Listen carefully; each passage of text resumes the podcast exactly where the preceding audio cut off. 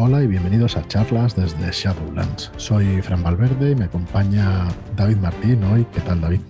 Muy buenas. Hola, muy buenas Fran. Encantado de estar de nuevo aquí en nuestro podcast de cabecera, que diríamos. Igualmente, encantado de tenerte por aquí. Ya eh, habrá alguna persona que otra que no te haya conocido, ahora con la voz sí, pero presentándote como David Martín probablemente no te conozcan demasiado, pero sí como rolero viejo, como David Rolero viejo hace buen caldo.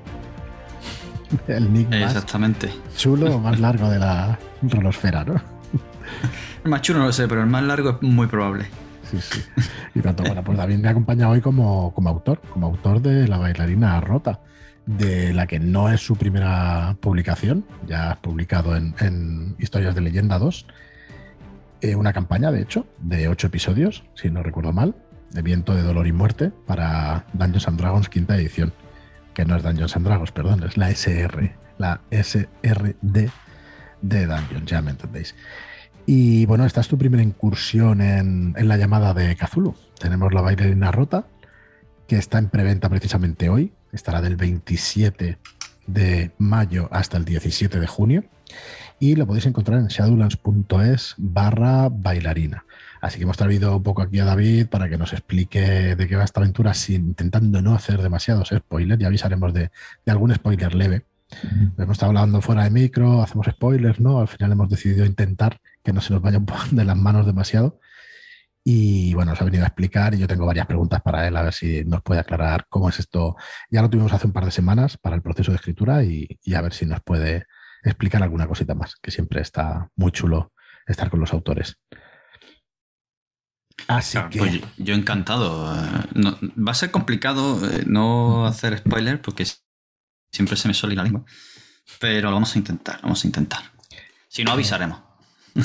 Ayer pudisteis escuchar a Nacho GM, a Nacho G Master, eh, hablar de. Sí, sí que lo es, sí que lo es. Es una pasada hablar con él.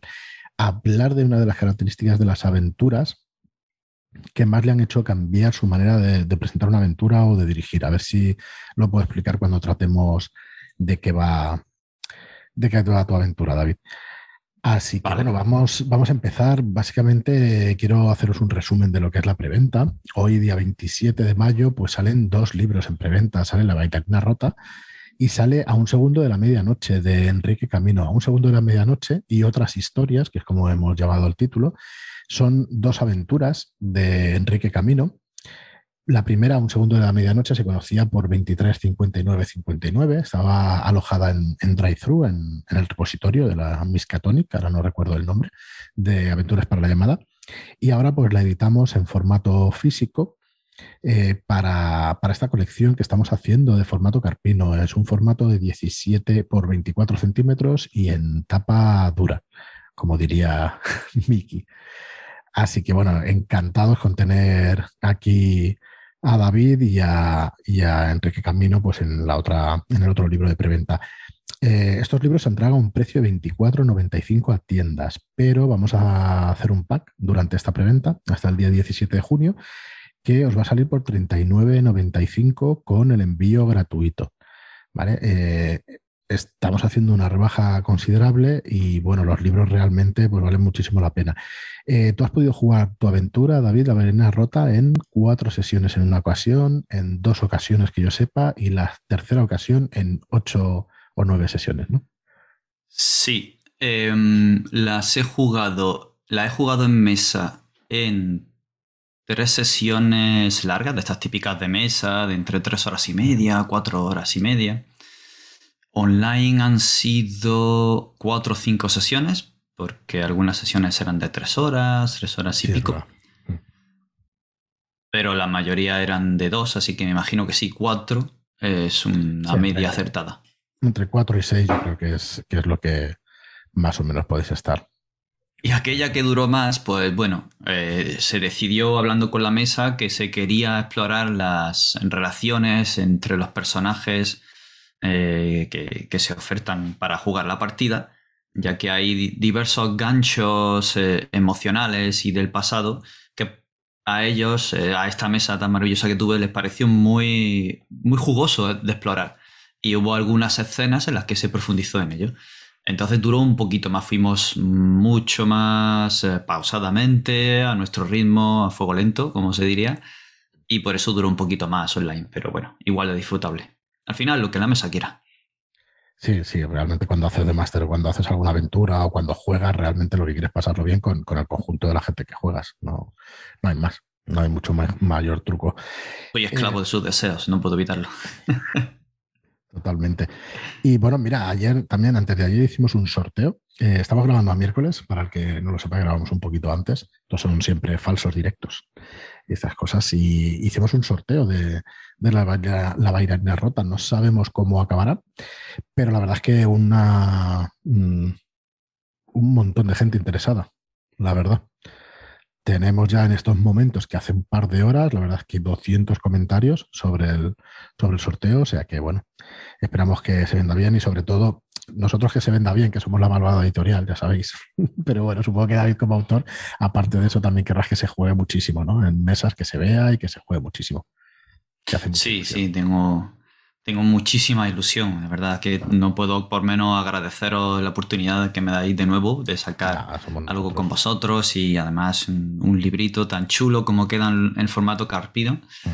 Y, nada, yo encantado. Y además que salga en un pack junto con obra de, Enrique Camino, que nos ha dejado otros títulos como Vástago de Johnny Horaz y, en fin, es un, vamos, yo estoy encantadísimo y muy ilusionado. Y si se juega, pues tengo una ilusión tremenda de ver eh, cómo se juega, la, gente cómo la lleva a su mesa, cómo la hace suya.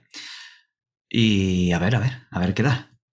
Sí, eso está muy chulo, muy chulo. Bueno, más características de la preventa de los libros. Son libros en color, eh, hechos en, en, este formato carpino que decía antes, de 24 por 17 centímetros, con tapa dura y eh, en papel satinado. Así que bueno, vais a tener una calidad bastante alta. Por cierto, perdona que haga unos topic. Eh, estamos haciendo los envíos ya de técnicas, consejos y trucos para jugar a rol. Y ahora mismo, bueno, no, nos veis, pero, pero estoy enseñando a David cómo ha quedado el libro. ha quedado espectacular. Ha quedado chulísimo, ha quedado en mate. Se le ha puesto una capa de anti-scratch, que lo llevaban anti-arañazos, y ha quedado en mate, pero precioso y con, el V este, con un poquito de plástico en lo que son las letras y ha quedado espectacular. Así que bueno, empezamos ya desde hoy, desde miércoles, los envíos y, y, estaremos yo creo que una semana y media, dos, porque es un libro que se vendió mucho. No, la verdad es que hay que hacer muchísimos envíos y en tiendas, pues ya, pues yo creo que para el 17 de junio, creo que sale ya en tiendas, así que lo tenemos muy, muy, muy cerquita ya. Eh, nuestras disculpas, mis disculpas a toda la gente que entró en esta preventa y que nos hemos atrasado durante bastante tiempo por distintas circunstancias. Eh, porque se amplió el contenido, porque, porque quisimos tener un especial cuidado y por ir las imprentas, bueno, por una serie de causas, pero, pero nada, pedir disculpas y, y, ya tenéis aquí el libro y va a valer muchísimo la pena. Yo creo que va a ser un, un gran clásico de, teoría rolera, si es que se puede llamar así. La verdad es que una, una gozada tenerlo aquí ya. Y ya está. No, no querría Pintaza, pintaza. O sea, es un portadón, pero vamos. que en la tienda. Si pudiera atravesar, te, lo quitaba ahora mismo. Es que creo que llamará la, llamará la atención en las tiendas, ¿eh? porque, ostras, la portada aquí, el diseño que ha hecho Marlock aquí, está espectacular. Llama muchísimo la atención. Ha quedado el color espectacularmente bien, la verdad muy brillante, así naranja y rojo y eso, y, muy, muy chulo, muy chulo. Sí, y por lo poco que he podido ver en el PDF cuando se liberó del contenido. bueno, el contenido en ¿qué podemos esperar de, eh, de Sirio? Vamos, una maravilla. Muy bien. Una maravilla. Está muy bien. Eh, bueno, pues volviendo a la varina rota y a un segundo de la medianoche, como os decía, pues son obras en color y con el arte de Quisama Martínez, Alberto Quisama Martínez, que la verdad es que se está especializando en este tipo de, de técnica y bueno, en nuestra opinión, bueno, nos gusta mucho, por eso lo hacemos, se puede hacer ilustrado. Eh, Alberto pues tiene una técnica también muy depurada de ilustración, pero lo que son las fotografías y estos tratamientos le quedan especialmente bien a la, a la época actual, sinceramente. Y qué decir, bueno, vais a tener pues todo tipo de ilustraciones de la casa que es bastante protagonista, la casa Galway, que es bastante protagonista, pero bueno, ahora tratamos un poco de, de qué va la aventura intentando no hacer demasiado spoiler. Así que si quieres, vamos a empezar con eso, David, de decir, bueno, volver a repetir que está en shadowland.es barra bailarina, tenéis toda la información de las dos aventuras, una muestra del arte y un buen resumen de lo que va intentando no hacer demasiado spoiler. Igualmente, en A un segundo de la medianoche también tenéis dos escenarios, este y la segunda ánfora, que no le he dicho el título, también para la llamada de Tulu séptima edición, también una época bastante actual o como mínimo moderna, eh, porque de hecho la primera, a un segundo de la medianoche, estamos en 1998, así que es contemporánea si es que se puede decir eso. Nosotros que somos mayores igual lo podemos decir, ¿no? El que haya nacido en los 2000 dirá, hombre, contemporánea, no sé yo, un poco pasada ya. Pero bueno. Pero sí, esta visión sesgada del paso del tiempo en el que los que vivimos los 80 y los 90 están ahí al lado, pero cuando echas cuenta dices, mm, mm. pues no. Bueno, había móviles, había móviles. Que en el 98 había móviles, porque en el 2005 salió el iPhone. Yo es que lo cuento así, que me acuerdo del iPhone. Y bueno, sí, en el iPhone sí, ya había 10 años. Bueno, sí. Había móviles ladrillos, sí. Correcto. Los buenos ladrillotes había. Muy bien, pues nada, David, si quieres hacemos un, un, repaso. Yo tengo alguna pregunta de tu proceso creativo también, que ya estuvimos hace un par de semanas contigo, pero te quiero preguntar alguna cosilla. ¿De qué va esta bailarina rota? O dinos número de jugadores primero, vamos a ir a las características. Y si es de, terror o cómica, ¿de qué es este tipo de aventura? Venga. Pues es una aventura, como has dicho, eh, contemporánea, ambientada en los 2000. Hay una historia eh, de esa casa y la familia que residía en ella, o más que residía, que era dueña de, toda esa zona, que se remonta muy atrás, pero el protagonismo lo van a tener personajes que están ahora, en la actualidad. Cuando comencé a plantear la bailarina rota, eh, yo no sabía que iba a haber una pandemia, así que puse como fecha el 2020, eh, planteando en 2018, jugándola entre 2018 y 2019. Luego llegó la pandemia y digo, bueno, lo dejaré ya como está, pero en 2020 ya sabemos qué es lo que pasó. Así que, bueno, la he dejado ambientada sin pandemia, no os preocupéis. Es mucho más fácil así. Y básicamente es eh, la excusa de tener un marco tecnológico y un marco actual. traer el terror a una época actual creo que al menos eh, en mi gusto y de mi punto de vista, es más cercano a nosotros. Es más fácil que llegamos a, sumergirnos en un terror con elementos cotidianos de nuestro día a día que no eh, un terror en, una fantasía que es completamente imaginaria o, o, un terror muy antiguo, que sí puede funcionar, en el cual podemos sumergirnos, pero puede que no sea tan fácil encontrar elementos de similaridad que puedan eh, al menos volvernos, llevarnos a esa incomodez ¿no? de, este tipo de aventura. Entonces, como has dicho, la protagonista es la casa. Lo que trata de hacer la bailarina rota es eh, permitir a los cuatro jugadores, que está planteada eh, para que la mesa sean de cuatro jugadores o jugadoras, eh, hacerles vivir su propia aventura de casa de terror, mezclándola con una historia de fantasmas, mezclándola con un componente sobrenatural desconocido, ir retorciendo todo un poquito para dar ganchos a nivel personal y de trasfondo para que se vean completamente implicados e intentando que no digan, señores, cojo el coche y ahí os quedáis. Y me voy. Eh, esto es a lo que me refería cuando hablaba antes de, de, la charla que tuvimos ayer con Nacho, con Nacho G. Master, que él hacía aventuras en las cuales a los personajes les pasaban cosas y, hacía aventuras a las cuales los personajes vivían esas cosas y estaban metidos por completo en la historia. Yo me explico bastante peor que él, pero creo que se entiende. Hay una diferencia muy grande en aventuras en los que los personajes no están condicionados por la historia, de alguna manera no participan de esa historia, no la viven igual porque no, mm, pues no tienen ese trasfondo, ¿no? No están vinculados de esa manera y hay otras historias en las que los personajes directamente son, son la historia, ¿no? Les van a pasar esas cosas porque esos personajes son los protagonistas de alguna manera. Y, esto es el caso de la bailarina rota. La verdad es que están totalmente metidos en el argumento. Eh, es un spoiler, pero creo que vale la pena decirlo. Ya está, no voy a decir más, pero es cierto que están todos vinculados en la historia, aunque no lo parezca. Es así, ¿no, David?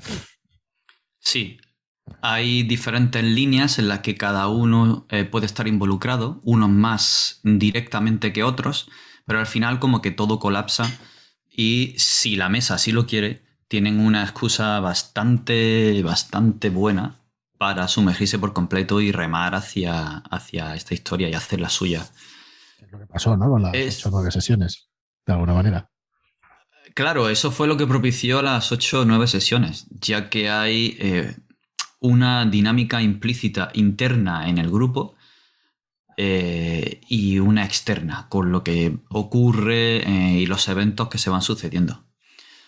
Ahí está diseñada para que haya muchos eventos que pueden ocurrir o no, o localizaciones que se pueden visitar o no, informaciones que se pueden obtener o no. Eh, de manera que aunque puedas obtener información clave en los eh, lugares en los que se supone que es más lógico que por los eventos que se dan en la trama el grupo vaya, pero sin embargo mm, podemos encontrar que no, que puedan decidir hacer otra cosa y obtengan informaciones secundarias que le hagan entender lo que está ocurriendo o incluso que entiendan de una manera alternativa qué es lo que ocurre y se pueda adaptar fácilmente la dirección de la mesa a ello. Muy bien. Entonces, eh, ¿dónde, vamos a hablar de localizaciones. ¿Dónde se encuentra, dónde se juega esta aventura? Estamos en, en Italia, en España, en Europa, en Estados Unidos. Explícanos. Bueno, como ocurre en la mayoría de películas de casas encantadas, todo ocurre en Estados Unidos. El lugar que elegí fue en Massachusetts, en Estados Unidos. Al principio pensé en hacerlo en las afueras de Boston, porque cuando empezó a, digamos, eh, germinar la, idea de este, de este, tipo de aventura, eh, tuve la inmensa suerte de poder viajar allí. Estuve allí unos pocos días por cuestiones de trabajo, eh, pero me permitió poder tener unas pequeñas horas, algunos días para visitar la ciudad, los alrededores y eh, ver eh, esa sensación de, joder, estoy en una película. Eh, los edificios son como en las películas, los coches son como en las películas, claro. No es que son como en las películas, que es que hecho, salen su vida, es lo que sale en las películas, igual que en las películas españolas sale la nuestra. ¿A no te pasó que era como, como un poco como volver a casa de alguna manera? De decir, hostia, yo esto lo conozco de alguna manera, porque es que claro, fue, fue algo extraño, fue como... Pues fíjate, una sensación parecida, si me permites, pero salvando la distancia, cuando eh, juegas una partida con alguien o varias partidas online y finalmente te encuentras con esa persona en físico. Es diferente, es distinto porque está allí en físico y no tienes la visión o de la cámara, que a veces puede ser difícil si siempre está de perfil y de repente lo ves de frente un día, como me pasó a mí con Visati, que yo digo, eh, me suena, pero no acabo de ubicarlo. Perdona, Vis, que, me pasó eso. Em, pero, pero tienes esa sensación de más que de encontrarte por primera vez de reencuentro, ¿no? De me vuelvo a encontrar con él. Pues esto es lo que me pasó a mí, lo que tú dices. Llegas allí y una especie de mezcla de eh, llego a casa o, ya he estado aquí, ¿no? Tipo de vehículos que hay, como son... Eh, eh, el autobús del colegio amarillo, que lo ves pasar y. Lo señalas como un tonto en mitad de la calle, todo el mundo mirándote. Pues esas cosas. Entonces sí, dije, bueno, mm, ¿por qué no en, Boston? Y empecé a darle vueltas y a buscar y, y, encontré un paraje muy pintoresco al oeste, a un par de horas en coche aproximadamente, y allí donde ubiqué esto. Y entonces va entre Boston al principio, luego allí, que es donde está esta casa, la casa Galway. Y, y bueno, allí se torce todo. Es un paraje, Stockbridge, una pequeña población, que si bien es real, nada de lo que sucede eh, tiene que ver eh, con la realidad, como estas cosas de las películas de ninguno de los nombres utilizados tiene un reflejo en la realidad, pues exactamente igual. Em, pero sí que cogí la localización, el paraje, que está entre un bosque eh, fresco y relativamente húmedo, caducifolio. Em, un lugar frío pero muy frondoso, con unos grandes campos de cultivo y, un, un lugar bastante pintoresco y típico donde se mantiene la, la arquitectura antigua, colonial, está de madera, con... Es el norte, pero me recuerda algo al sur ¿eh? de Estados Unidos. Tiene matices del sur de Estados Unidos. Está casas, esas fincas y esas cosas, sí. Tienen un poquito. Claro, es, es como si mantuvieran cierta, eh, cierto estilo de, de, lugares antiguos como Salem, los principios de Boston, las, las, primeras colonias cuando llegaron los europeos, este tipo de, de casas de madera, ahora ya pintada, con los tejados a dos aguas, altas, que luego han ido evolucionando al, al estilo neoclásico, al neo. al gótico americano, digamos, coetáneo al, victoriano, pero aquí no llegó, se ha mantenido esa parte, digamos, más colonial, casas de una planta o dos plantas, eh, largas, madera, sí, sí. de madera, y, era muy pintoresco, así que allí me lo llevé. Y una de esas casas, en, un, en uno de los bosques, pues allí es donde metí esta casa Galway. Muy bien, la aventura, bueno, yo la he podido, tener la suerte de poderla jugar. Eh, no voy a explicar demasiado por eso, porque a mí se me escapa enseguida lo que son los spoilers, pero digamos que como mínimo vamos a estar varias horas, si no varios días en la casa y nos van a ir pasando cositas, no vamos a tener que en realidad desentrañar lo que ocurre ¿no? en esa casa. A ver. Sí. ¿Qué papelón te dejo? A ver cómo lo haces sin hacer spoilers. el caso es que Mm, hay un buen motivo para quedarse en la casa. Y es que eh, la casa, aunque ha sido reformada, eh, tiene ciertos desperfectos. Y hay un interés por al menos una parte del grupo en poder repararla. Y es que, bueno, esto ocurre al principio, puede que no sea... Eh, es un spoiler. Es un spoiler. es, la premisa un poco de aventura, o sea que yo creo que si, queréis, si quieres lo digo, pero quien quiera saberlo, que se tape los oídos. Es, que pasen dos o tres minutitos rápido, que vamos a explicar alguna cosilla. Va. Dale, dale. Bueno, una de las cosas importantes es que, como he dicho, es la casa Galway, la Galway House. Pertenece a la familia Galway y uno de los personajes es descendiente de la familia Galway. Y su relación con la casa es que un buen día se entera de que una parte de la familia que desconocía totalmente le deja en herencia esta casa. A partir de ahí comienza a rascar en la historia de su familia de la casa que desconocía. Por eso digo que va a tratar de, eh, esta aventura dar eh, la oportunidad de vivir una propia historia típica de casa encantada o de, o de historia de fantasmas, porque suelen eh, ocurrir así en algunas ocasiones, ocasiones un mensaje que de una parte de la familia que desconocemos, una invitación extraña, una herencia que de repente te lleva, ¿no? Algo que ya hemos visto muchas veces. Pero sin embargo, la importancia no está en este hecho, sino en todo lo que ocurre, todo lo que se oculta ahí y varios secretos que se han ido ocultando a lo largo de los años mm, de vida de, y de las generaciones de esta familia. La importancia radica es que la familia dominaba toda la región era eh, la familia Galway llegó a ser muy importante, llegó a expandir su negocio, llegó a hacerse con muchos terrenos y gran parte de las personas que vivían aquí, directa o indirectamente, vivían de, de esas actividades, algunas agrícolas, otras ganaderas y principalmente de una, una fundición que había allí. Pero luego llegó el conocido crack del 29 y ya las cosas comienzan a cambiar. Y en el declive de la familia Galway, donde de verdad está el meollo de todo lo que ocurría aquí, no voy a decir nada más. No, ya está, ya está. Ya es suficiente. Lo que sí es decir que, el núcleo está en la casa, pero es verdad que nos vamos a poder mover por toda la ciudad. Que hay pistas y cositas para, para poder investigar por ahí, ¿no? Que al principio cuando estás jugando piensas que todo va a transcurrir allí y no, no exactamente. Vamos a poder investigar más cosas de lo que parece. Exacto. Eh, está planteado para que si quieres te quedes en la casa vayas al pueblo a coger comida o, cosas para limpiar y a decentar, comprar, yo qué sé, algún colchón, alguna cosa, mientras llegan eh, los suministros, la luz, el agua y demás, porque la tienen cortada. Y, hay, hay, quien se ha quedado en la casa y casi no ha investigado el pasado de la familia, a pesar de que había varios ganchos en ella. Por supuesto, los eventos en la casa van sucediendo y las cosas que van a ir pasando, sobre todo sobrenaturales, te van a ir empujando o espoleando. Pero si no quieres realizar esa investigación, puedes eh, vivir esa historia dentro de la casa.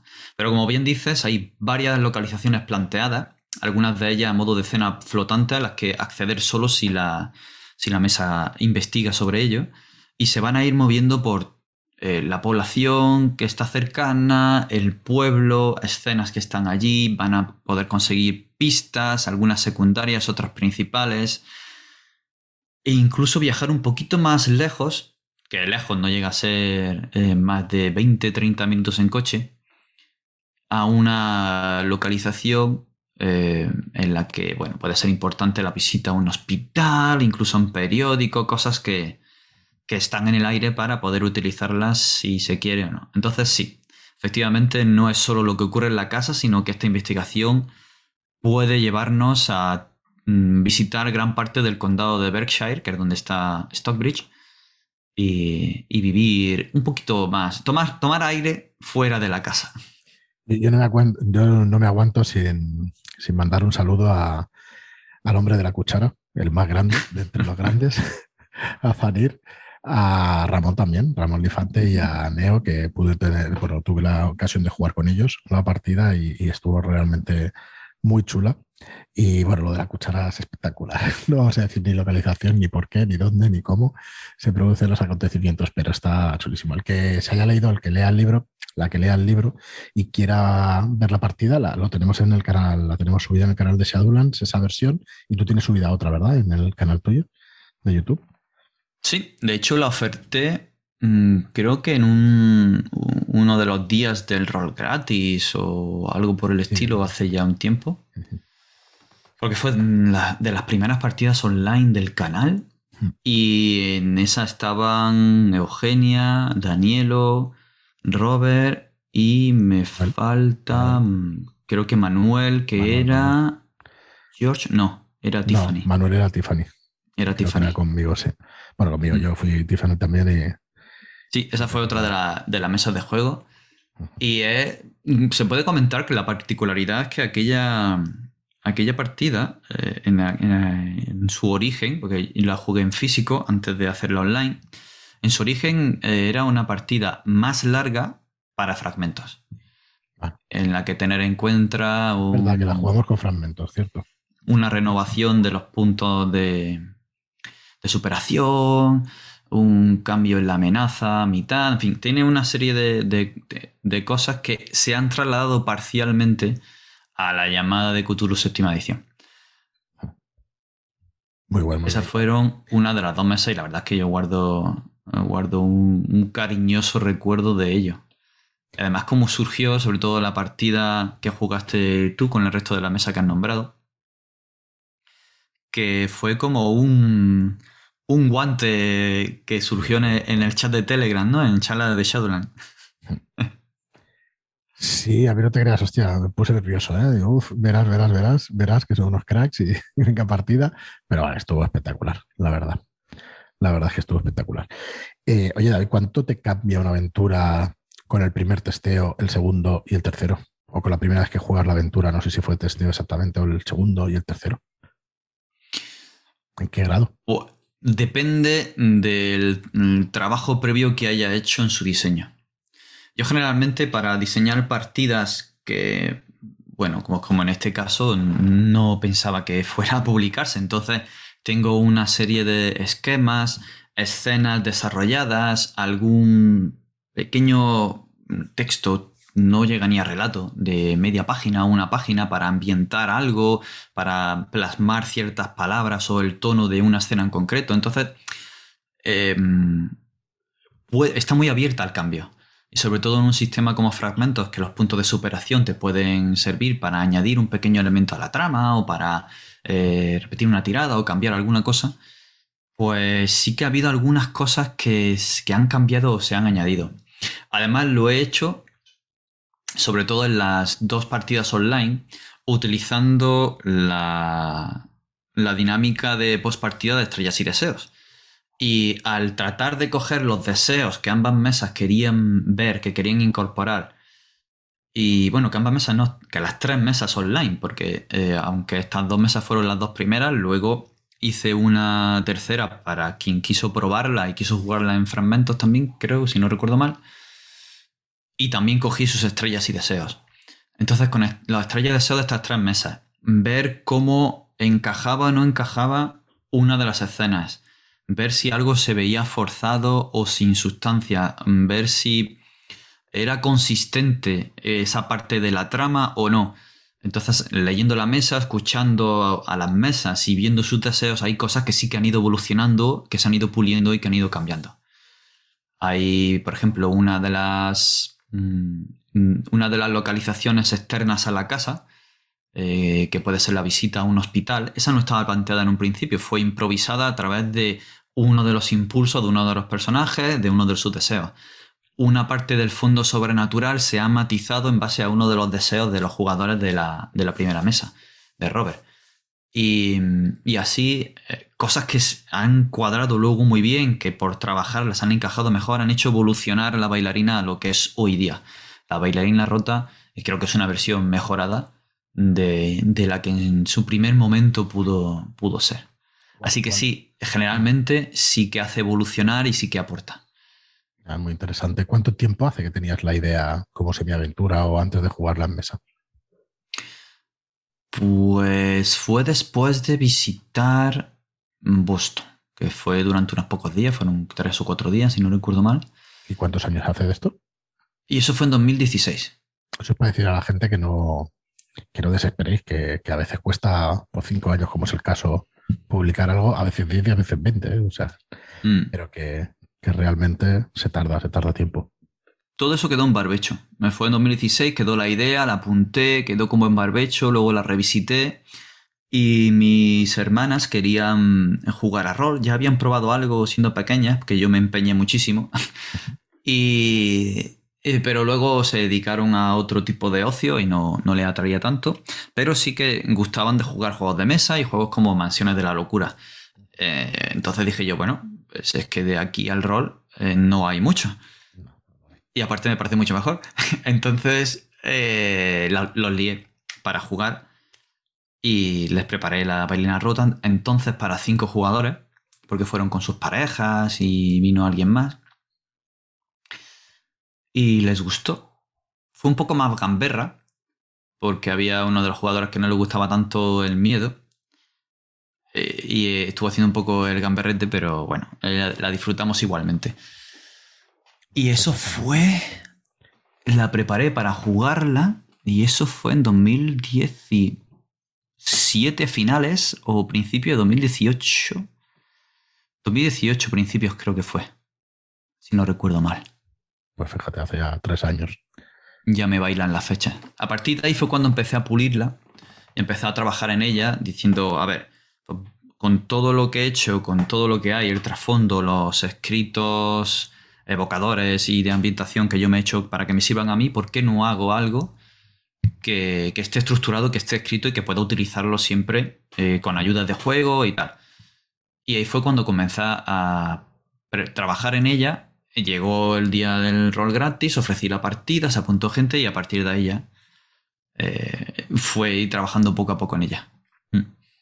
Muy guay, muy guay saber estos detallitos. Lástima que no tengamos público, no tengamos más gente para que se le ocurran más cosas, pero está muy interesante lo que vas explicando.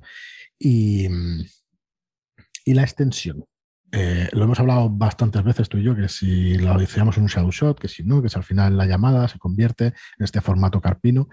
Em, tú necesitas, yo creo que es la respuesta, pero bueno, tú necesitas más extensión que un shadow shot, ¿te sientes cómodo? ¿Con qué formato te sientes más cómodo? Que aunque yo conozca la respuesta, los demás no, la conocerán. Mm. Todo es adaptar, adaptable. Em, eh, hace unos meses eh, te hubiera dicho que me siento más cómodo aportando quizá algún escrito, explicando, describiendo, aportando color a las escenas y que necesitaría una extensión mayor. Pero a lo largo de, estos meses he estado aprendiendo a, sintetizar, a dar el color adecuado, a, pulir y eliminar lo que eh, no es tan necesario y dejar específicamente lo necesario y dar el color de, de otra forma. También el diseño es importante. Si sé que una aventura va a ser para un one shot, intento en la medida de lo posible plantear escenas o información que puedan caber en un shadow shot o en una aventura corta. Si no tengo ese límite de inicio, como no lo tenía para la bailarina rota, em, pues bueno, a lo que vaya saliendo. Si te gusta, sí que te gusta explayarte, aunque esté muy mal explicado así, ¿no? Pero te gusta aportar más detalle, digamos, a las escenas, el color que decías y todo eso. Pues muy interesante, la verdad. Muy bien, pues yo creo que lo vamos a dejar aquí para, no sé, porque es que soltamos. Ah, bueno, es una advertencia, ¿no? Eh, aventura de terror, terror adulto, que no necesariamente tiene que ser explícito, pero que puedes tocar temas mm, bastante escabrosos.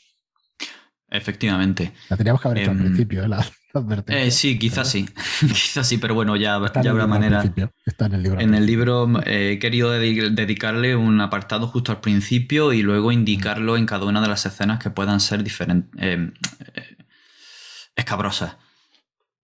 Em, no es tanto eh, una aventura en la que constantemente estén pasando cosas terribles y horribles, sino que parte del fondo y parte de lo que va a ocurrir por lo sobrenatural que hay allí eh, puede dar pie y de hecho da a que se hablen o tengan lugar escenas eh, que pueden herir la sensibilidad. Es por esto por lo que es un terror adulto.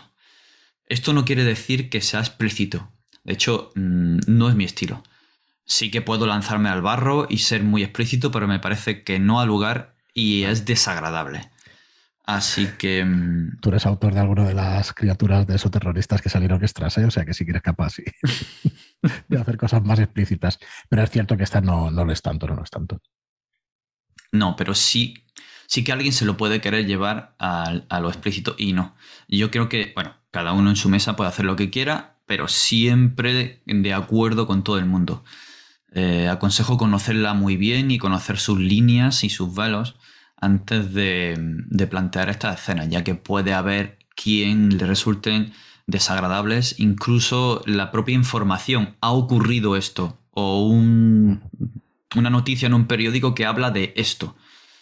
Y puede ser que alguien no lo quiera ver, en cuyo caso hay que adaptar la aventura y, ver, eh, aún siendo de terror, si alguien quiere jugarla y estos temas no le son agradables, por supuesto hay que adaptarla. Al final, cada mesa eh, hace la aventura que quiere y vive la aventura que quiere. Y no es otra intención mía que esa. Nada de lo que está escrito ahí está escrito en piedra. Eso sí. Eh, esas, esos avisos eh, sí que quiero que estén y, y que los tengan en cuenta. No, y que aunque no esté escrito en piedra, al final llevas tiempo trabajando en la obra. yo creo que hay que conocer la opinión del autor para después pues, tú hacer lo que, lo que quieras hacer, ¿no? Pero que, sepas que está diseñado con un objetivo. Eso sí me parece importante, porque muchas veces incluso las reglas de los juegos y cosas así, ¿no? Pues yo juego con las reglas que me, da la gana. Pues claro, y es tu libro, tu juego, y puedes jugarlo con lo que quieras. Pero es bueno ver eh, la intención del autor y preguntarse si no disfrutarás más de esa manera. Que vuelvo a repetir, no, sois libres de jugarlo como quisierais, pero, pero yo creo que es importante que se tenga en cuenta eso, la verdad. Sí, en la, en la, Ruta se, plantean partes de terror eh, de, propio miedo y otras partes de, del terror más bien por la incomodez, por lo desagradable que puede llegar a ser que algo así ocurra. Pero no necesariamente es el centro, sino más bien son consecuencias de lo que va pasando en el centro que tienen su, justificación en, el fondo tanto de lo que ocurrió como de... Es que no lo, no lo voy a decir porque si no, va a ser spoiler. Digamos que el, planteamiento sobrenatural también tiene justificación ahí, pero eh, vuelvo a incidir en que es adulta y eh, es mejor, menos que más, muchas veces sugerir y nuestro cerebro adulto entienda, rellene lo que, lo que queda si es necesario y pasamos a la siguiente escena, pues es muchísimo mejor que ser explícito y eh, ser demasiado escabroso y regodearte en algo que no necesita de demostrar esa, esa explicitud o, o ser tan, tan escabroso para que se sepa lo terrible que puede llegar a pasar. Y sabiendo lo que es, ya sabes lo, eh, lo terrorífico y lo crudo que puede llegar a ser. Muy bien, David, pues Yo creo que está estupendamente explicado, estupendamente narrado. vamos, estaba por decirte que vamos a empezarla aquí en directo para que, para que sepan de qué va, pero como soy solo un jugador, esto no es para uno. Es, eh, es imprescindible, perdón, una última pregunta. ¿Eso es imprescindible que sean las cuatro personajes? ¿Se puede hacer adaptación para que, para que sean los cuatro? ¿Cómo de difícil sería? Es aconsejable que sean los cuatro, pero no es imprescindible. Eh, puede jugarse con tres, puede jugarse con dos. Incluso si se adapta lo suficiente, puede jugarse como aventura de uno. Aunque esa persona se va a sentir profundamente desamparada. Eso lo que iba a decir. Esa persona sí que coge el coche y se pira. Ahí no te quedas ni loco. Vale. Va a perder mucho contenido eh, em, si es uno solo. Porque, digamos, cada uno de los personajes más o menos tiene, tiene un guiño y una serie de ganchos. Con dos ya gana más, con tres es mejor y con cuatro es lo ideal. Entonces sí, por supuesto puede jugarse. Eh, me gustaría decir que mm, hemos incidido mucho en el aviso de contenido, pero eh, para nada es, una aventura que os vaya a dar miedo o vaya a ser totalmente desagradable para leer, ¿vale?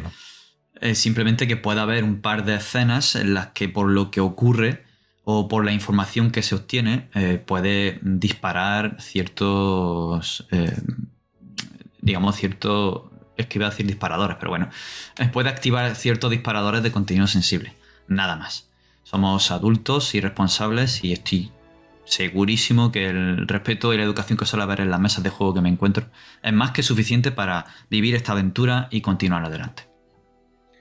Muy bien, David, pues oye, muchísimas gracias por pasarte por aquí, que siempre es un placer tenerte y escucharte. De nada, un placer. Al contrario, yo agradecidísimo de que me traigas aquí de nuevo y, muy ilusionado con esta bailarina rota. Nada, nosotros que, os guste, que se venda mucho para que se pueda disfrutar muchísimo de la experiencia, que realmente vale la pena. Y, bueno, que se puedan jugar muchas más, muchas más aventuras de este género, que ya sabéis que al final nos estamos especializando en, el terror, en la llamada, en el rastro de Tulu. Por cierto, novedades el lunes ya empezaremos a informaros de, de los suplementos que se vienen, de más o menos la línea editorial y todo eso. Sí que os daremos detalles pues junto con Joaquín, que un saludo desde aquí, que no ha podido estar hoy, y, y Marlon, que muy mal, que no está nunca y hay que, que reñirle. El, otro día no se escuchó, siempre me meto con él en los podcasts cuando no, no, nos escucha.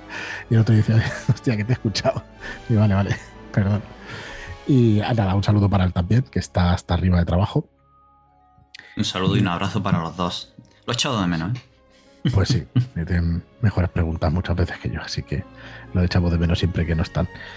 Pues nada, David, que muchísimas gracias. Muchísimas gracias a todos los que nos escucháis. Espero que disfrutéis de la experiencia de la bailarina rota el 27, hoy mismo en preventa hasta el día 17.